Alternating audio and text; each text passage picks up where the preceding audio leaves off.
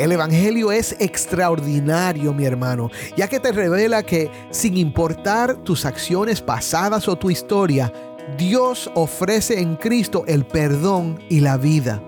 No puedes comprar, ganar ni merecer la salvación. Solo puedes recibirla a través de la fe. Es un regalo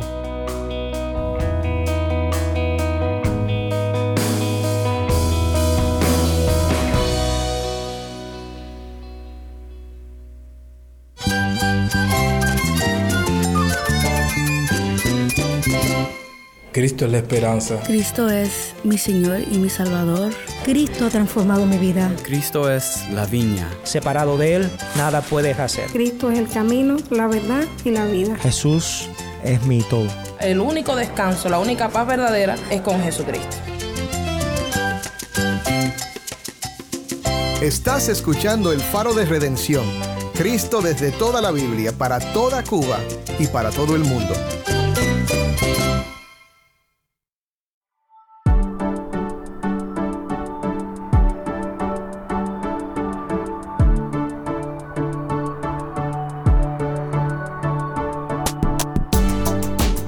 Soy el pastor Dani Rojas, el director y locutor del Faro de Redención.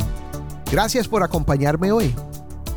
Estamos en el segundo día de una nueva serie acerca de la primera epístola de Juan titulada Vivamos en la Luz. Esta pequeña carta aporta mucho que será de bendición para tu vida. Aunque la palabra evangelio no aparece en esta epístola, todo su contenido apunta al poder transformador de la gracia salvadora de nuestro Señor Jesucristo.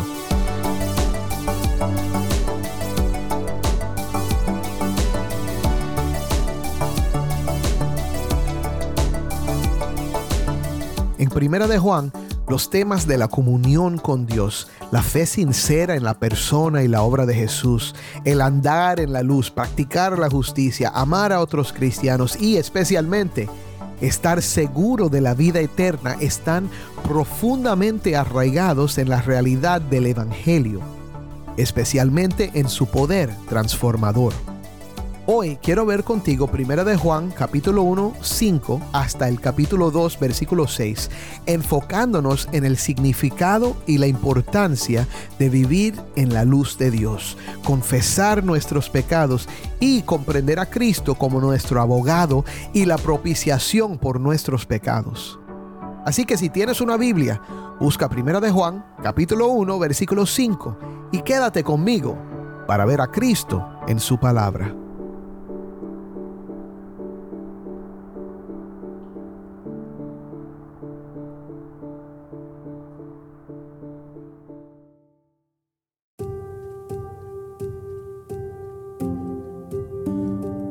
Casi siempre cuando preparo los mensajes para el faro estudio de día, pero escribo de noche. Es un hábito que he ido cultivando a través de mis años como pastor y predicador. Me gusta estar al aire libre cuando escribo de noche, disfrutando del aire fresco que ofrece un respiro del calor del día. Y la quietud de la noche me permite concentrarme en mi trabajo, reduciendo las interrupciones y quizás esto no te sorprenda, pero cuando me siento afuera, siempre enciendo la luz. Ahora, la verdad es que puedo ver la pantalla de mi computadora sin necesidad de una luz, pero prefiero ver lo que está a mi alrededor cuando estoy sentado afuera. Prefiero tenerla encendida para tener una mejor visión de mi entorno mientras estoy sentado al aire libre. La luz evita posibles tropiezos o accidentes y me ayuda a detectar la presencia de insectos o animales cercanos. Además, mantener la luz encendida evita que mis ojos se cansen y me dé sueño. Y claro, cuando la luz está encendida, el que pase me puede ver y observar lo que estoy haciendo. Es difícil esconderse cuando uno está rodeado de luz. La Biblia usa mucho la imagen de la luz y las tinieblas para hablar de cosas espirituales. Por ejemplo, el Salmo 119, 130 dice, la exposición de tus palabras imparte luz, da entendimiento a los sencillos. Esto es fácil de entender, ¿verdad? Cuando entendemos algo por medio de la palabra de Dios, es como una luz que se enciende y decimos, ah, ya veo. En el mismo Salmo, en el versículo 105, leemos estas palabras. Lámpara es a mis pies tu palabra y luz para mi camino. Otra vez está la misma idea de que la palabra sirve para dar entendimiento y aclarar lo que es bueno o malo. Hay una bendición en el libro de Números capítulo 6, versículo 24 al 26, conocida como la bendición arónica. Dice así, el Señor te bendiga y te guarde. El Señor haga resplandecer su rostro sobre ti y tenga de ti misericordia. El Señor alce sobre ti su rostro y te dé paz. Amén. El pastor y teólogo inglés del siglo XVIII, John Gill, explica esta imagen de la luz que resplandece del rostro de Dios con palabras muy hermosas. Dice que esta bendición pide que el Señor mismo, el sol de justicia, se levante y brille sobre ellos y les dé luz y calor espirituales, que les conceda su bondadosa presencia, las manifestaciones de sí mismo, comunión con Él los descubrimientos más claros de su amor, del interés por Él y un aumento de luz espiritual y conocimiento de su evangelio y de las verdades de Él y de su mente y voluntad. ¿Cuánto necesitamos esta luz, mi hermano? Representa la vida que hay en Dios, vida que solo podemos tener a través de una relación vital con Él. El apóstol Juan, de hecho, dice que esta vida, esta luz, viene a través de Cristo. En el Evangelio de Juan 1, 4 al 5 dice así, en él estaba la vida, y la vida era la luz de los hombres. La luz brilla en las tinieblas, y las tinieblas no la comprendieron. En el programa de ayer mencionamos que Juan escribió esta carta debido a la presencia de maestros falsos en las ciudades cercanas a Éfeso donde él residía. Estos maestros estaban distorsionando la verdad sobre Jesús y esto era algo que Juan no podía tolerar. A diferencia de ellos, Juan había sido el discípulo amado de Jesús y tenía un conocimiento personal de él. En las primeras palabras de su carta, testifica sobre su experiencia personal con Jesús. Juan había escuchado su voz con sus propios oídos, lo había visto, había sido testigo de sus acciones y hasta lo había tocado. Mientras que estos maestros falsos podían engañar a otros, no podían engañar a Juan. Por esto, escribe esta carta para afirmar en sus corazones quién es el único que les puede dar la vida eterna y cómo el hombre puede tener comunión con Dios y el gozo verdadero que viene de conocer la verdad. Mira lo que les dice. Este es el mensaje que hemos oído de Él y que les anunciamos. Dios es luz y en Él no hay ninguna tiniebla. Lo primero que vemos en el texto de hoy es una idea que va a informar todo el resto de la carta. Dios es luz y el que viene a Él recibe luz y anda en luz.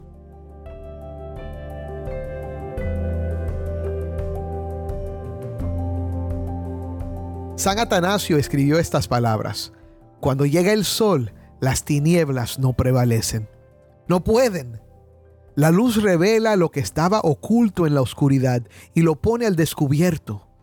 El apóstol anciano deseaba que sus amigos, quienes leerían esta carta, comprendieran que conocer a Dios a través de Cristo transforma nuestra forma de vida al darnos la luz para percibir la realidad. Entonces, ¿Cuál es esa realidad que la luz revela? Isaías 9.2 lo explica. El pueblo que andaba en tinieblas ha visto gran luz. A los que habitaban en tierra de sombra de muerte, la luz ha resplandecido sobre ellos. Aquí el profeta está hablando de la venida de Cristo al mundo. El que conoce a Jesucristo se da cuenta de que habita en tierra de sombra de muerte. En otras palabras, nos damos cuenta de que Dios es santo y que nosotros no lo somos, y que esto es un problema serio.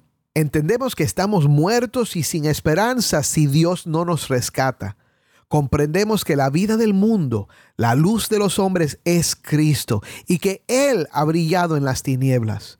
Mira lo que dice Jesús acerca de sí mismo en Juan 12, 36. Mientras tienen la luz, crean en la luz para que sean hijos de la luz. Es más, no es que solo estamos en tinieblas, somos tinieblas. Cuando venimos a Cristo, algo cambia en nuestra naturaleza por la obra del Evangelio aplicado por el Espíritu Santo en nuestro corazón. Escucha lo que describe el apóstol Pablo acerca de los que hemos puesto nuestra fe en Cristo. Esto es Efesios 5:8. Porque antes ustedes eran tinieblas, pero ahora son luz en el Señor. Y entonces añade un imperativo. Anden como hijos de luz. El apóstol Pedro nos ayuda a entender lo que esto significa. Pedro escribe, pero ustedes son linaje escogido, real sacerdocio, nación santa, pueblo adquirido para posesión de Dios, a fin de que anuncien las virtudes de aquel que los llamó de las tinieblas a su luz admirable. Mi hermano, si crees que Jesús es el Hijo de Dios, que eres pecador y que necesitas su perdón y su presencia en tu vida para vivir como Dios quiere, eres un hijo de luz un miembro de su linaje escogido, parte de su real sacerdocio y ciudadano de su nación santa. Yo sé que quizás no entiendas todo lo que eso significa, pero implica un cambio en el enfoque de tu vida. Por esto, Juan presenta tres contrastes entre los que tienen la luz y los que no la tienen. El primer contraste está en los versículos 6 y 7. El contraste es entre los que andan en las tinieblas y los que andan en la luz. Si decimos que tenemos comunión con Él, pero andamos en tinieblas, mentimos y no practicamos la verdad. Quienes tienen comunión con Dios son aquellos que han creído en Jesucristo para su salvación. Han comprendido que Cristo murió por sus pecados y que solo en Él encuentran el perdón de pecado y la esperanza de vida eterna reconocen que la salvación es un regalo de Dios y no depende de nuestras obras. Cuando el apóstol Pablo enseñó esta verdad, algunos lo acusaron de dar una excusa para pecar. Y debes entender esto. Cada vez que se predica el Evangelio de manera correcta, los legalistas, quienes creen que la salvación depende de las obras, se preocupan y lanzan esta acusación. Martín Lutero enfrentó acusaciones similares. El Evangelio es extraordinario, mi hermano, ya que te revela que sin importar tus acciones pasadas o tu historia, Dios ofrece en Cristo el perdón y la vida. No puedes comprar, ganar ni merecer la salvación. Solo puedes recibirla a través de la fe. Es un regalo.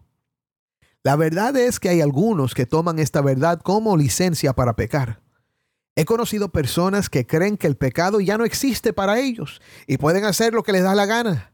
Soy un hijo de Dios, dicen algunos. Dios me ama y lo que yo hago en la carne no importa porque en mi espíritu soy un hijo. Mi hermano, Juan afirma que el que piensa de esa manera miente y no practica la verdad. Mire lo que dice el apóstol Pablo en Romanos 6:11. Así también ustedes considérense muertos para el pecado, pero vivos para Dios en Cristo Jesús. El cristiano que conoce a Cristo y está en una relación vital con Él evita el pecado. Un comentarista lo pone de esta manera. No basta con afirmar que se conoce a Dios. También hay que vivir a la luz de esa verdad, poniéndola en práctica y evitando el pecado. Ahora, Mira el contraste con los que andan en la luz. Pero si andamos en la luz, como Él está en la luz, tenemos comunión los unos con los otros, y la sangre de Jesús su Hijo nos limpia de todo pecado. El verdadero creyente sabe que el pecado lo separó de Dios y produjo muerte, y que la sangre de Cristo es lo único que lo limpia de ese pecado. Consciente de que su pecado es perdonado a precio de la sangre de Jesús, evita el pecado. En su corazón sabe cuánto Dios odia el pecado. Sabe que si no fuera por la sangre de Cristo se enfrentaría a la ira de Dios. Mi hermano, nunca debemos dejar de odiar el pecado y de huir de la tentación.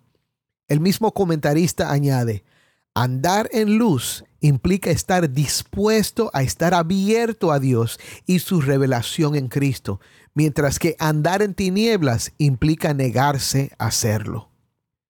El segundo contraste es un poco diferente.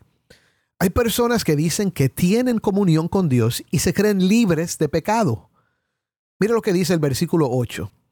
Si decimos que no tenemos pecado, nos engañamos a nosotros mismos y la verdad no está en nosotros.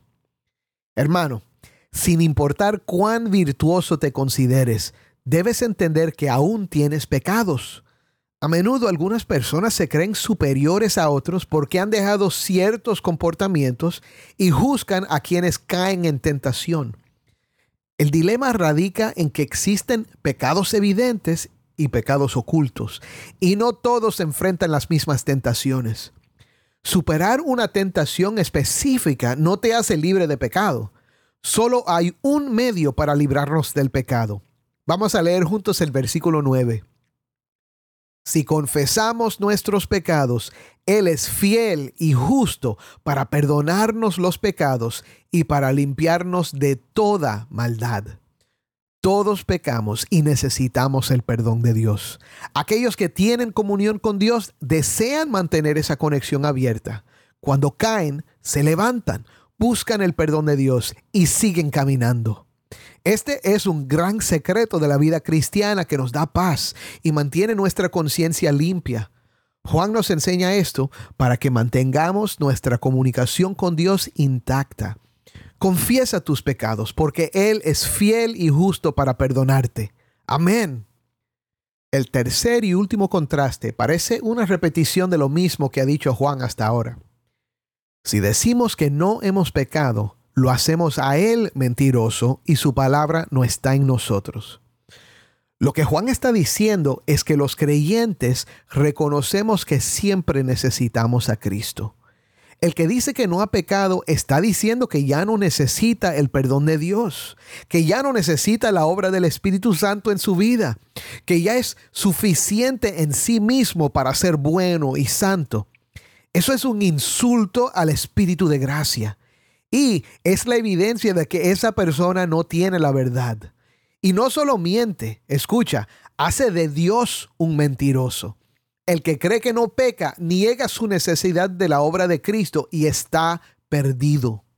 Encontramos el contraste en el capítulo 2, versículos 1 y 2. Dice así, Hijitos míos, les escribo estas cosas para que no pequen. Y si alguien peca, tenemos abogado para con el Padre a Jesucristo el justo. Él mismo es la propiciación por nuestros pecados, y no solo por los nuestros, sino también por los del mundo entero. Entiende esta gloriosa realidad. No debemos creer que no pecamos, pero tampoco tenemos que vivir con un constante temor de que estamos perdidos porque todavía pecamos. El creyente sabe que su salvación viene de Dios y que Él la ha prometido a todos los que creen en Él. El apóstol reconoce que vamos a pecar. Todavía no estamos en el cielo, no hemos sido perfeccionados, pero si pecas, Cristo es tu abogado. Él puede defenderte e intercede por ti porque Él es el que hizo propiciación por tus pecados. Ahora, esa palabra, propiciación, es importante entenderla. La propiciación es un sacrificio que quita la ira. La muerte de Cristo en la cruz quitó la ira de Dios. Cuando el enemigo te acusa, Cristo te defiende diciendo, Este ha creído en mí, es perdonado y está en comunión conmigo. Déjalo tranquilo. Cristo en su intercesión y por medio de su propiciación es escudo contra las acusaciones del enemigo y la ira de Dios. Por esto el apóstol Pablo también dice en Romanos 8.1, Por tanto, ahora no hay condenación para los que están en Cristo Jesús, los que no andan conforme a la carne, sino conforme al Espíritu. No hay condenación.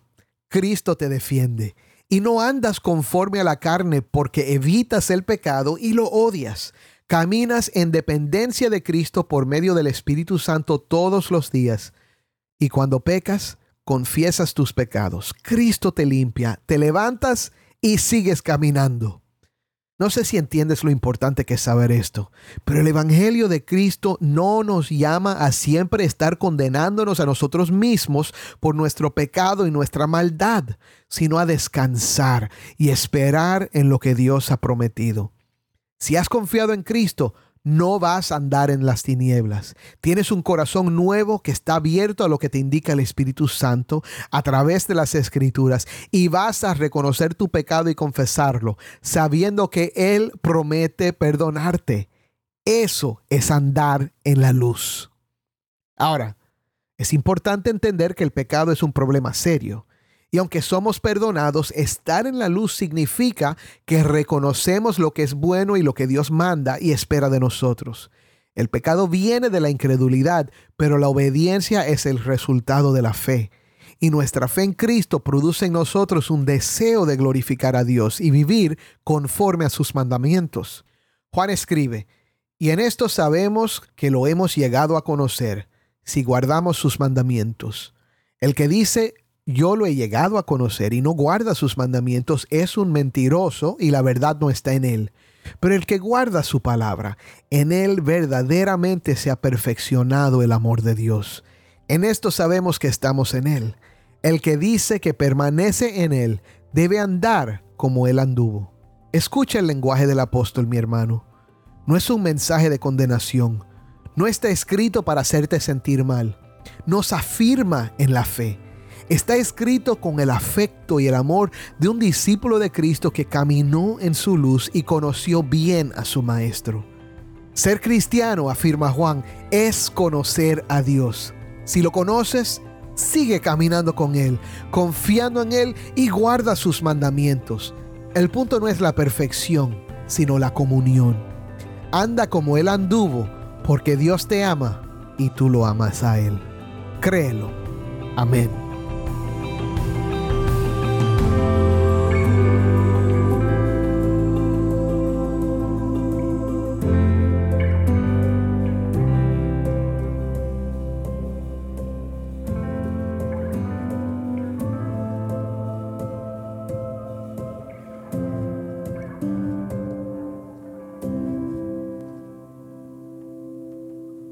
Hermanos y hermanas, qué hermoso es poder compartir estas palabras con todos ustedes.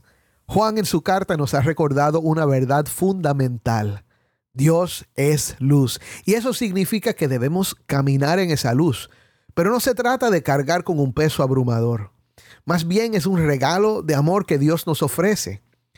Nos insta a reconocer nuestros errores, a confiar en la obra de Cristo y a vivir en obediencia a su palabra. Así que ¿Qué les parece si caminamos juntos en la luz de Dios? No es una senda solitaria, sino un viaje compartido en amor y comunión. Confesemos nuestros pecados, abracemos la gracia de Cristo y vivamos como verdaderos hijos de la luz. Oremos. Padre, te damos gracias por tu palabra. Gracias porque Dios es luz y esto es algo que ha alumbrado nuestras vidas. Hemos visto nuestra necesidad de ti. Hemos visto la esperanza que hay en Cristo y hemos puesto nuestra fe en ti. Pero si hay alguien que todavía no lo ha hecho, Señor, que hoy mismo pongan toda su confianza, toda su esperanza en el único que puede perdonar pecados, el único que puede dar la vida eterna, Cristo Jesús. En su nombre oramos. Amén.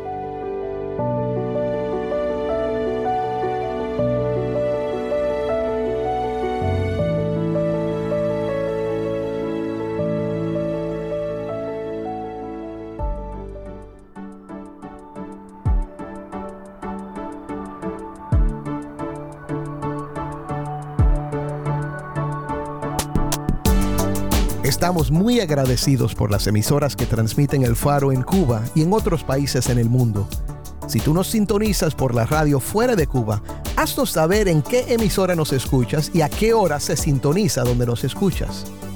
Nuestro correo electrónico es ministerio arroba el faro de Nuevamente, nuestro correo electrónico ministerio arroba el faro de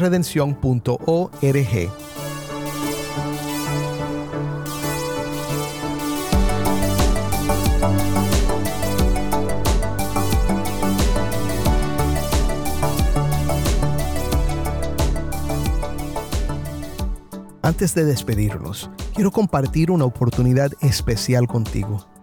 El faro de redención provee más que palabras. Brilla la luz de esperanza para el pueblo cubano con el poder del Evangelio.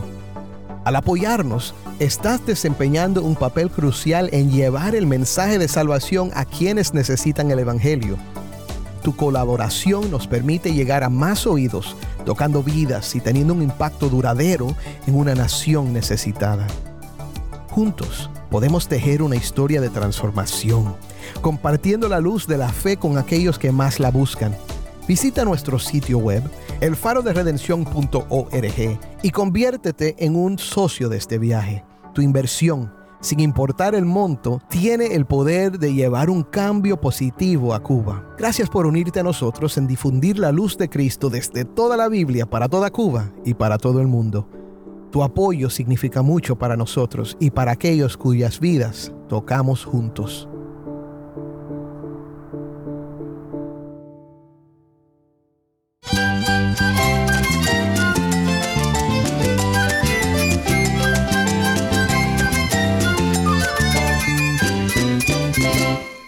Soy el pastor Dani Rojas. Te invito a que me acompañes mañana en esta serie Vivamos en la Luz. El faro de redención. Cristo desde toda la Biblia para toda Cuba y para todo el mundo.